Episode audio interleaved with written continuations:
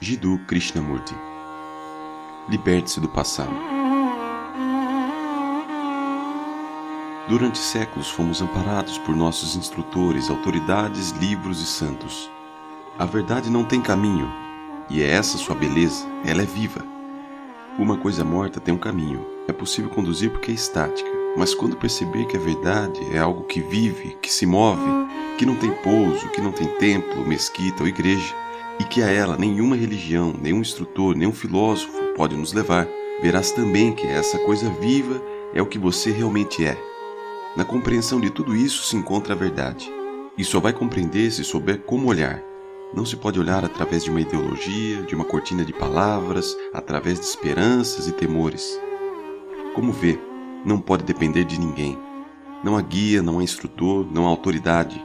Só existe você, suas relações com os outros e com o mundo e nada mais. O homem que diz desejo mudar, dizei-me como conseguir, parece muito atento, muito sério, mas não é. Deseja uma autoridade que vai estabelecer a ordem nele mesmo. Mas pode algum dia a autoridade promover a ordem interior?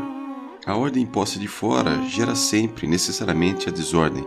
Pode perceber a verdade, mas só será capaz de aplicá-la de maneira que sua mente não projete qualquer autoridade, autoridade de um livro, de um instrutor, da esposa, do marido, dos pais, de um amigo ou da sociedade.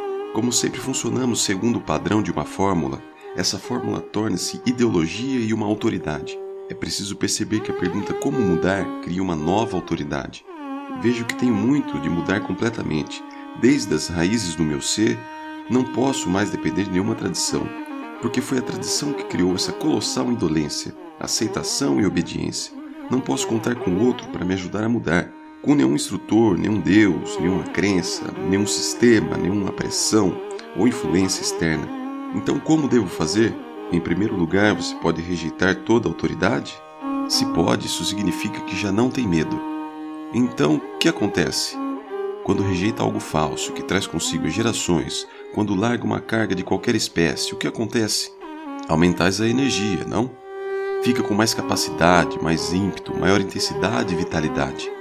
Se não sente isso, nesse caso é porque não largou a carga, não se livrou do peso morto da autoridade. Mas, uma vez que tenha se livrado dessa carga e tenha aquela energia em que não há medo de espécie alguma, medo de errar, de agir incorretamente, essa própria energia não é então mutação? Necessitamos de grande energia e a dissipamos com o medo. Mas quando existe energia que vem depois de nos livrarmos de todas as formas de medo, essa própria energia produz a revolução interior, radical. Nada tendes que fazer nesse sentido. Então, fica a sós com você mesmo, e esse é o estado real que convém ao homem que considera a sério essas coisas. E como já não conta com a ajuda de nenhuma pessoa ou coisa, está livre para descobrir. Basta investigar a si mesmo, uma investigação simples, cuidadosa e inteligente. O ato de olhar não requer nenhuma filosofia, nenhum instrutor. Ninguém precisa te ensinar a olhar. Olhe simplesmente. O que agora vamos fazer depois é aprender a nos conhecer, não de acordo comigo ou de acordo com um certo analista ou filósofo. Porque, se o fazemos de acordo com outras pessoas, aprendemos a conhecer essas pessoas e não a nós mesmos. Vamos aprender o que somos realmente. Os guias destroem os seguidores e os seguidores destroem os guias. Você tem que ser o seu próprio instrutor e seu próprio discípulo.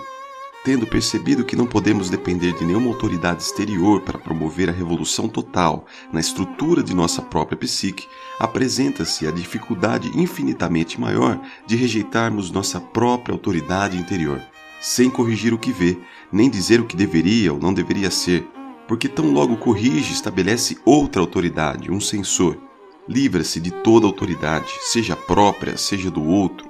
É morrer para todas as coisas de ontem, para que a mente seja sempre fresca, sempre juvenil, inocente, cheia de vigor e paixão. Só nesse estado é que se aprende e observa.